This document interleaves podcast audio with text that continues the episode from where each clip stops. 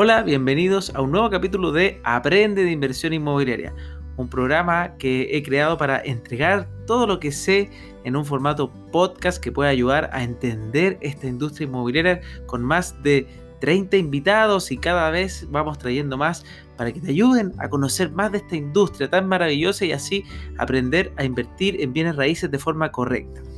Espero que este programa te guste. Si puedes ayudarme poniendo 5 estrellas en tu calificación de podcast, sería muy agradecido. Y además puedes seguirme en las redes sociales como en Instagram por francisco.ackerman o en LinkedIn y así compartir y estoy entregando mucho contenido.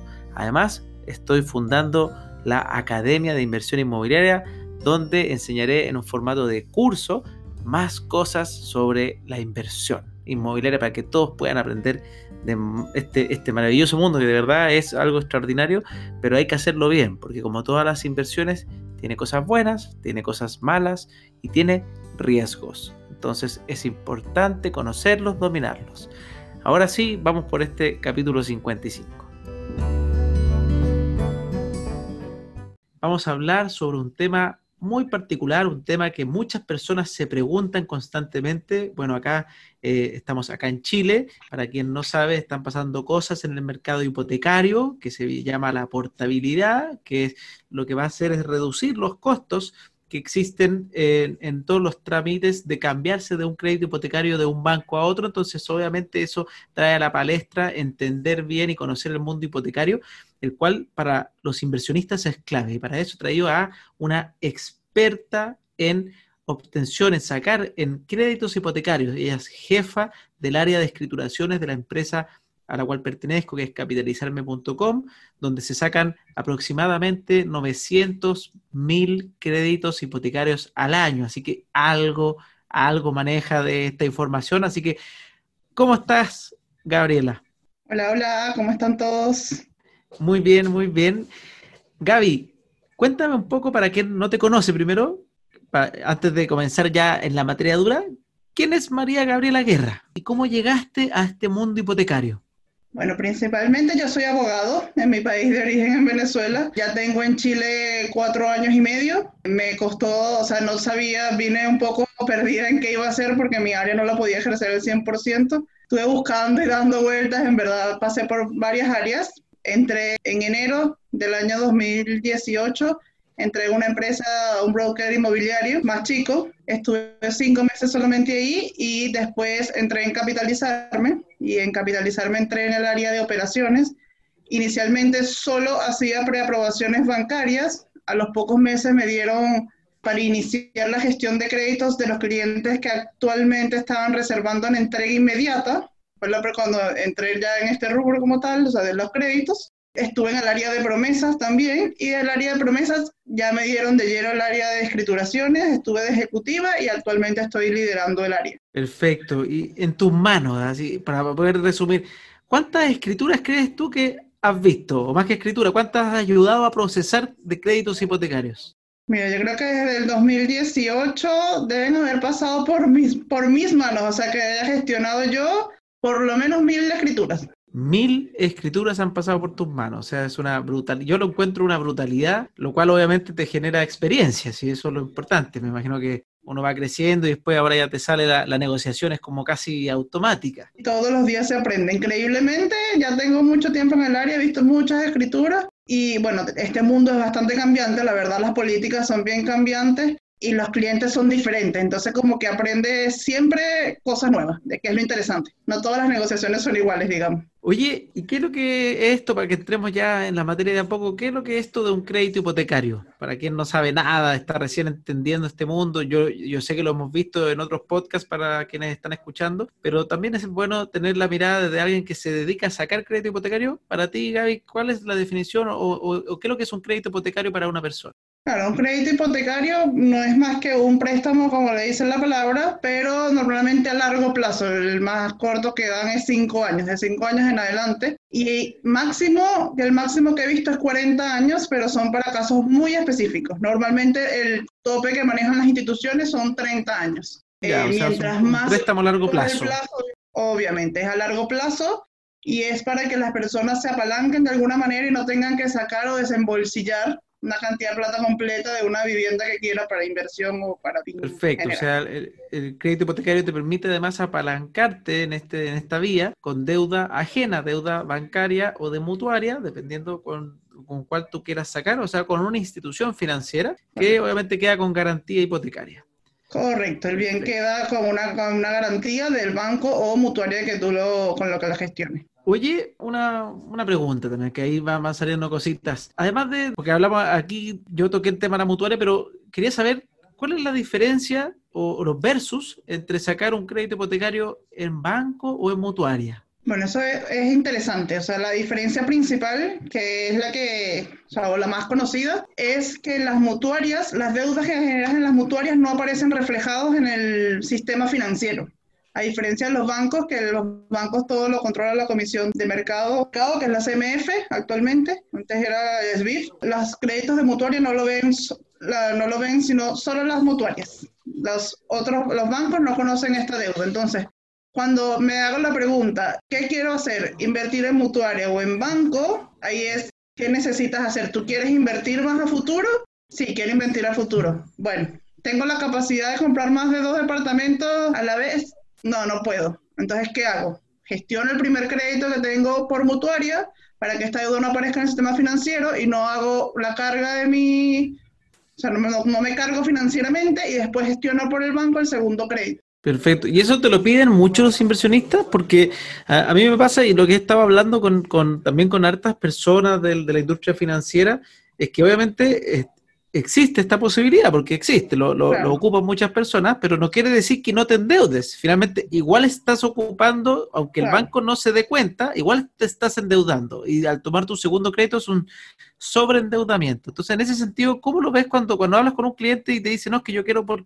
Eh, eh, ¿Entiende lo que significa? ¿Cómo, ¿Cómo, ha sido tu experiencia ahí con, los, las personas, con los inversionistas de, de esto? Sí, como te digo, por eso solo le preguntamos a los clientes qué es lo que quieren. Normalmente cuando ven un crédito por mutuaria es porque este inmueble es para inversión, que normalmente el primero es, por inversión.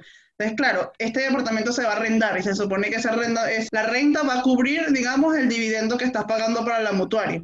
Entonces, tienes una carga financiera con un crédito que no te ve el sistema, pero el departamento está arrendado y te está cubriendo el dividendo. Claro, no le vas a poner 10 créditos en mutuaria y uno, o sea, siempre hay que hacer un análisis y que ser un conservador, pero es siempre lo que quiere el cliente, porque, claro, tiene esa ventaja, pero las tasas en las mutuarias normalmente son un poco más elevadas que en los bancos. Los bancos sí es más competitivo el tema de las tasas. ¿Qué tanto más baja puede ser una tasa en un banco como de una mutuaria? ¿Y qué significa eso en términos reales si estamos hablando de una propiedad de, no sé, de 2.000 UF? En diferencia de tasa como tal, eh, puede ser uno, entre un punto, 1.5 más o menos la diferencia. Ya ahí en dividendo habría que verlo, pero puede ser 30, 35 mil pesos más, que más o menos en promedio, y depende de la propiedad y todo, de varias cosas, el seguro que le den, etcétera. Mira, son, o sea, es, es un monto que podría ser considerable. Sí, sí, por eso lo digo, o sea, eh, tienes que verlo, a menos que sea un departamento que realmente tengas mucha plusvalía porque lo compraste en blanco, por ejemplo, igual te da para cubrirlo, tú dices, bueno, está bien, pero tienes que ver qué prefieres ahí en la balanza. ¿Poder seguir invirtiendo a futuro o prefiero irme por el banco que tiene la mejor tasa y cierro con ellos? Ahí hay que poner en la balanza. Como te digo, hay departamentos que tienen tanta plusvalía que lo compraron como en blanco y que ha mejorado tanto que igual te da para cubrir el dividendo. Ya, te entiendo, te entiendo. Y en temas de, de, años, de seguro, ¿esas cosas son diferencias muy grandes? No, realmente, como te digo, el promedio no, normal es que te den hasta 30 años, instituciones, hay instituciones que dan hasta 25, incluso en los bancos, pero en términos generales la mayoría de las instituciones dan hasta 30 años. Hay una mutuaria que da hasta 40 años, ahí dependiendo qué la edad te dé, y hay un banco conocido acá que también da hasta 40 años, pero obviamente depende de la edad y tiene que ser un muy buen perfil del cliente para darle este plazo. Perfecto. Y pasemos al tema de, la, de las tasas. ¿Qué es lo que es esto de las tasas fijas, mixtas y variables? Existen tres tipos de tasas, como tú lo dices. La tasa variable va, como lo dice su palabra, variando constantemente. Viene una tasa mixta, que es que te ponen un plazo, de, puede ser de 3, 5 años, depende del banco, donde tú pagas un dividendo fijo y luego de esos tres o cinco años, depende de lo que negocies, te vuelven a hacer una, te vuelven a colocar una tasa y depende de una tasa TAP, que es una tasa anual promedio del banco, o sea, de los bancos. ahí te, hacen, te vuelven a ponerte fija en una tasa y lo vas a pagar por tres o cinco años más, depende cómo haya sido el plazo pactado en principio, y así va a ser cada vez que se vence ese plazo. Vas a tener un dividendo fijo, pero por plazos, y después se va renovando. Y está la tasa fija, que es una tasa que el dividendo que te den desde un inicio va a ser el dividendo que vas a pagar durante todo el plazo del crédito. Supongamos, si yo pido eh, la tasa mixta cinco años y en cinco años más las tasas que están en el mercado son más altas, voy a tener un problema probablemente.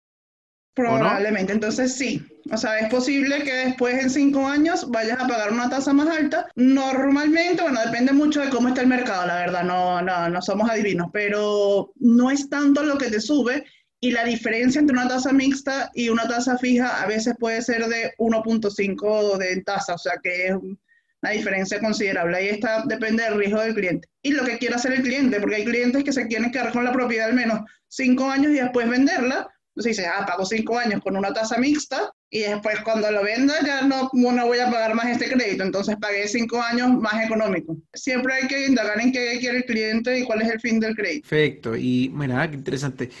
Y uno puede renegociar después, por ejemplo, si yo me estoy dando cuenta que las tasas van a subir o, estoy eh, me pongo especulativo y creo que viene de mal, ¿yo puedo, si partí con mixta, cambiarme a fija? Sí, se le pide al banco y ellos te hacen un, es como una, es como un refinanciamiento. Y ahora, bueno, con el tema de la portabilidad, estos refinanciamientos van a ser mucho más express y van a tener menos valor, porque obviamente es como un nuevo crédito, porque te van a cambiar todas las condiciones. Ya, buenísimo. y ahí si nos vamos ya a cómo negociar, que esa es la, pregunta de cajón que tienen siempre todos los inversionistas, ¿cómo enfrentas tú, por ejemplo, Gaby, cómo le has podido sacar crédito a más de mil personas? ¿Qué haces para negociar buenas condiciones? ¿Qué tips son esa salsita que uno podría decir, ay, cómo negocio, cómo logró mi, mi amigo conseguir una tasa más baja que yo?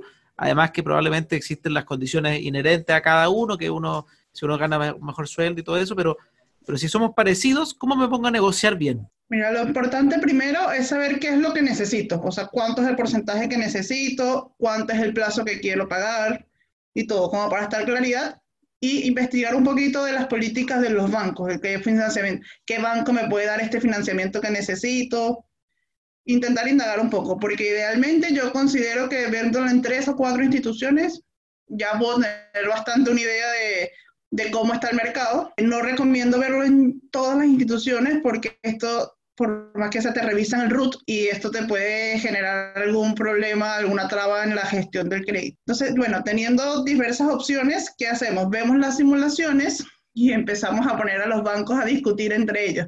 ¿Quién se queda con el cliente? Entonces empiezo yo. Ya, el banco BCI me dio tanto y Scotiabank me dio esto. Ya, el, el, que está mejor es Scotiabank. Entonces, el de Scotiabank que está mejor, se lo mando a BCI y le digo, oye, BCI, tengo esta simulación ¿crees que me la puedas mejorar? Y BCI me va a decir, déjame revisarlo.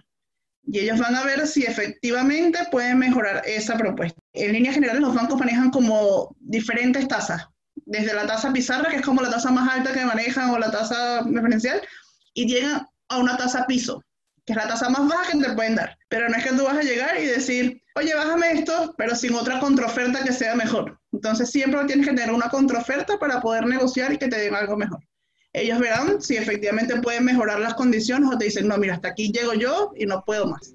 Pero la idea es siempre poner entre los bancos a competir y normalmente eh, siempre te bajan las primeras tasas que te ofrecen porque en esa competencia ellos siempre tienen como un, un escalón que pueden bajar. Una pregunta, y Gaby, que es súper interesante desde mi punto de vista. Uno, bueno, imagino que uno nunca va a saber cuál es la tasa piso, pero... Mm si uno se pone así busquilla y yo me pongo a 15 instituciones bancarias a negociar entre ellas, ¿eso es bueno o es malo? No recomiendo tantas, porque es lo que te digo, te, van a consultar el root y ver, y eso ya saben cuántas veces te consultaron el root, quién te lo consultó, etcétera.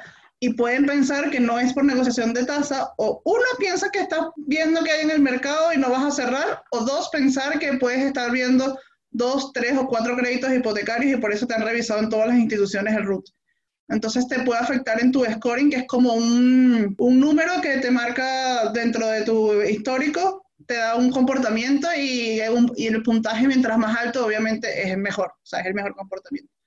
Ellos ven, aparte de eso, cómo has pagado, cómo ha sido tu comportamiento de, endeudarte en el largo plazo, si te vas, vas en endeudamiento en su vida o no, más bien has bajado el endeudamiento. Todo, todo ellos ven el comportamiento del cliente aparte del sueldo y todo. Y el, pero siempre es importante saber que a lo mejor tú dices, ah, bueno, pago la tarjeta, se me olvida dos, tres días.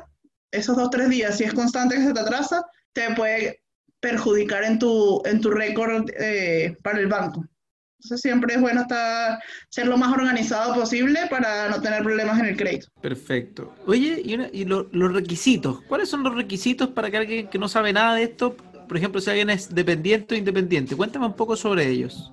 Bueno, si es dependiente, eh, los requisitos básicos son las últimas tres liquidaciones, si es un sueldo fijo, y seis si el sueldo es variable. Con las últimas 24 cotizaciones del FP, la cédula por ambos lados, que siempre la piden. Y lo más importante es que tienes que acreditar tanto deudas como activos. Es decir, si yo tengo un departamento que ya lo pagué incluso, hay que mandar el avalúo fiscal del departamento. Si yo tengo deuda hipotecaria, hay que mandar la captura pantalla de cuánto pagas mensual y cuánto te falta por pagar. Todo. Acreditar todo el tipo de activos. Si tengo ahorros, acreditar depósitos a plazo, fondos mutuos, si ya lo pagué porque es mi promesa, la promesa te acredita el pago del pie. Todo, todos los activos y pasivos que puedas tener, tienes que estar, enviárselos al banco. Ellos tienen que saber cuánto pagas, porque no es lo mismo una deuda de, por ejemplo, 90 millones en hipotecaria, pero pago un dividendo de 100 lucas, a decir, tengo una deuda de 90 millones. Sí, pero ¿cuánto pagas? O sea, ¿cuánto es tu dividendo? ¿Cuántas son las cuotas? No es lo mismo una carga de 100 mil que una carga de 400, por ejemplo. Entonces sí es importante decir mira, sí, tengo una deuda de 90 millones, pero pago cuotas de 100 mil en tantos años. Entonces, por eso se manda la acreditación donde dice, sí, tengo mi deuda hipotecaria, pero pago un dividendo de tanto, para saber cuánto es tu carga realmente mensual. Por eso se tiene que acreditar todo. En el caso de los independientes, piden al menos dos años de declaraciones anuales de impuestos. Normalmente, o sea, y es como tener tres años de boleta, porque la, declaración de impuestos se hace un año después de que ya estás boleteando, digamos. Entonces, eso te piden las últimas seis boletas emitidas, te piden la cédula por ambos lados y te piden el resumen de boletas de los años, porque hay gente que declara boletas, o sea, emite boletas y después no declara las boletas. Entonces ellos ven, ah, él tenía boletas promedio 1.800.000, pero nada más declaró 1.600.000, por ejemplo y la gente cree que lo hace muy bien y después se da cuenta que lo perjudicó porque cuando va al crédito hipotecario no tiene reflejada la misma cantidad de boletas emitidas que lo que tiene reflejado en la declaración como tal. Perfecto, o sea, súper importante el consejo de, fondo, si uno quiere sacar un crédito hipotecario y preocuparse de tener un, buena, un buen crédito, declarar absolutamente todos tus ingresos para que eh, funcione bien tu crédito hipotecario. Me imagino que el tipo de boleta que se hace también puede influir. Eh, ¿A ti te ha pasado que, eh, o has visto en ejercicio que algunas boletas se castiguen más que otras? No, lo que sí puede ser es depende de la, o sea, sí, depende de la profesión y lo que haga el cliente. Eso es lo que, lo que ven, porque o sea, si es un profesional y, por ejemplo, son boletas de honorarios de abogado, dicen a los abogados siempre tienen, o sea, aparte que si tiene buenas boletas, yo sé que el abogado siempre va a tener trabajo y es un trabajo como que, como más estable, digamos, dentro de todo. Y a lo mejor así lo que hago es, se pedidos ya y veo que hace unos meses sí, otros meses no, y nada más hace eso. O sea, van a ver como la actividad, sobre todo lo que ejerce, y van a ver van a sacar el promedio de tus boletas, pero van a ver si es como constante, o ah, mira, trabaja dos meses, un mes no, otro mes sí, así. Por eso te piden el resumen de, aparte de la declaración, normalmente piden el resumen de las boletas anuales para ellos ver cuánto fue efectivamente mensual y sacar el promedio. Hay harta cosilla ahí que, que hay que ir manejando, pero, pero es relativamente sencillo, tampoco es que sea algo muy, muy difícil. Y, cuéntame sobre los extranjeros, porque en Chile creo que somos de los países que tienen una tasa de extranjeros las más altas a nivel mundial, entonces obviamente me imagino que ellos también quieren optar a este financiamiento, a tener un crédito hipotecario, entonces muy importante esto. Cuéntame un poco qué, qué cosas pasa con ellos. Bueno, los extranjeros eh, actualmente igual tienen acceso a los créditos hipotecarios en Chile. Uno de los requisitos que piden es tener la visa definitiva. Hubo un momento en que algunos bancos precisos habían puesto con visa temporaria con un buen perfil lo permitían, pero por tema riesgo país y todo lo que ha pasado, estallido social, pandemia, etcétera, sí o sí volvimos a solo con visa definitiva. Algunos bancos le dan el mismo financiamiento que a los chilenos, pero hay otros bancos que le dan menor financiamiento. por ejemplo, hay bancos que dan hasta el 90%, pero a extranjeros solo le dan el 80%. Pero hay bancos que efectivamente le dan el mismo porcentaje si ven que tienen buena profesión, que han tenido un, antigüedad más de un año, han tenido continuidad laboral, evalúan todas estas cosas y le pueden dar el mismo porcentaje. Y depende de las políticas internas del banco. Entonces, eso, eso me queda, me queda bastante claro. Ya, no, tampoco es algo tan, tan difícil, no simplemente hay que ser ordenado, tener sus cosas al día. Ah, al extranjero le van a pedir un mínimo de, de, residencia. Si lleva un mes recién con la residencia definitiva, ¿eso influye? No, porque le ven es el historial, o sea, ya tiene la definitiva, que es lo que necesita, y tener el carnet porque puedes que tengas la definitiva, pero todavía no te hayan otorgado el carnet de la definitiva. Y eh, van a ver el historial que tiene, porque si ya tienes la definitiva, tienes que tener al menos dos años en el, en el país. Entonces van a ver cómo ha sido tu comportamiento en lo laboral. O sea, si has tenido continuidad, si has tenido lagunas en ese medio, cuánto ha sido eh, tu sueldo promedio, pero con la FP, cuando uno lo manda, más o menos pueden sacar una estimada de cuánto ha sido el sueldo. Y con eso es suficiente, porque ya como te digo, vas a tener por lo menos dos años de históricos de comportamiento en lo laboral para saber si, no sé, si has tenido trabajo estable, continuidad, etc. Perfecto. Oiga, y muchas, muchas gracias por toda esta información. La verdad es que hace rato que estábamos y estaba buscando capítulos de, porque hay varios temas, entre los cuales está el hipotecario, que ya han habido capítulos con Lucrecia Salim, donde hablamos sobre eh, hipotecario y refinanciamiento en profundidad pero siempre es una patita floja. Es una, de hecho, es, de uno de los cuatro intereses más grandes que tienen las personas a aprender. Es un, tema es la información, que se hace a través de todos los podcasts. Otro tema es el hipotecario. Hay otro tema que es el tema de la administración, que siempre estoy buscando invitados. Y, y el otro es el tema de estar bien financieramente. Entonces, este tema hipotecario siempre llama la atención, que creo que te puedes haber hecho un tiempo en el fondo para, para poder explicarnos de qué se trata no sé si tiene algún comentario o algo que sea importante recalcar que, quizás se nos haya pasado o si no, vayamos terminando esta entrevista hasta aquí. ah, bueno, algo que no comenté, que no todo el mundo lo sabe, es que todos los créditos hipotecarios están asociados con obligación, están, tienen que estar asociados a un seguro de desgravamen y a un seguro de incendio estos seguros son obligatorios. Y cuando uno firma una parte que es el set hipotecario, lo que llamamos el set hipotecario, es cuando formalizas con el banco, ya que vas a cerrar con ellos, firmas una DPS, que es una declaración personal de salud. Es importante ser bastante claro y no mentir en esta declaración, porque tengo casos de gente que, o sea, conozco casos de gente que le ha rechazado el seguro de desgravamen por, bueno, por la sinceridad, pero se lo rechazan en el momento, o gente que dice, no, yo voy a ocultar que tuve diabetes. Y puede pasar que más adelante pase algo malo y el seguro de gravamen va a decir, esto fue una enfermedad preexistente, mintió y no te voy a cubrir. Entonces es importante ser claro en las declaraciones personales de salud. Obviamente no vas a declarar que tienes un resfriado, pero cosas importantes como hipertensión, todas las enfermedades que puedas tener, es relevante. Te puede que te manden a hacer exámenes para estar, protegerlo. Pero yo siempre digo que hay que ser bien sinceros porque después las consecuencias pueden ser bastante malas. Bueno, eso es como, es como tomar un seguro de vida, que en el fondo si uno después te pillan eh, que no declaraste ciertas enfermedades preexistentes y, el seguro de vida puede... fraude se, y no te se pierde, es fraude, efectivamente. Mira qué interesante, súper interesante. O sea, saber, bueno, uno, que sepa la, la audiencia que invertir en una propiedad conlleva un seguro de vida, en el fondo. obviamente nadie quiere morirse, pero, pero si llega a pasar algo así, tu propiedad queda pagada gracias a este seguro de desgravamen que deja la propiedad pagada.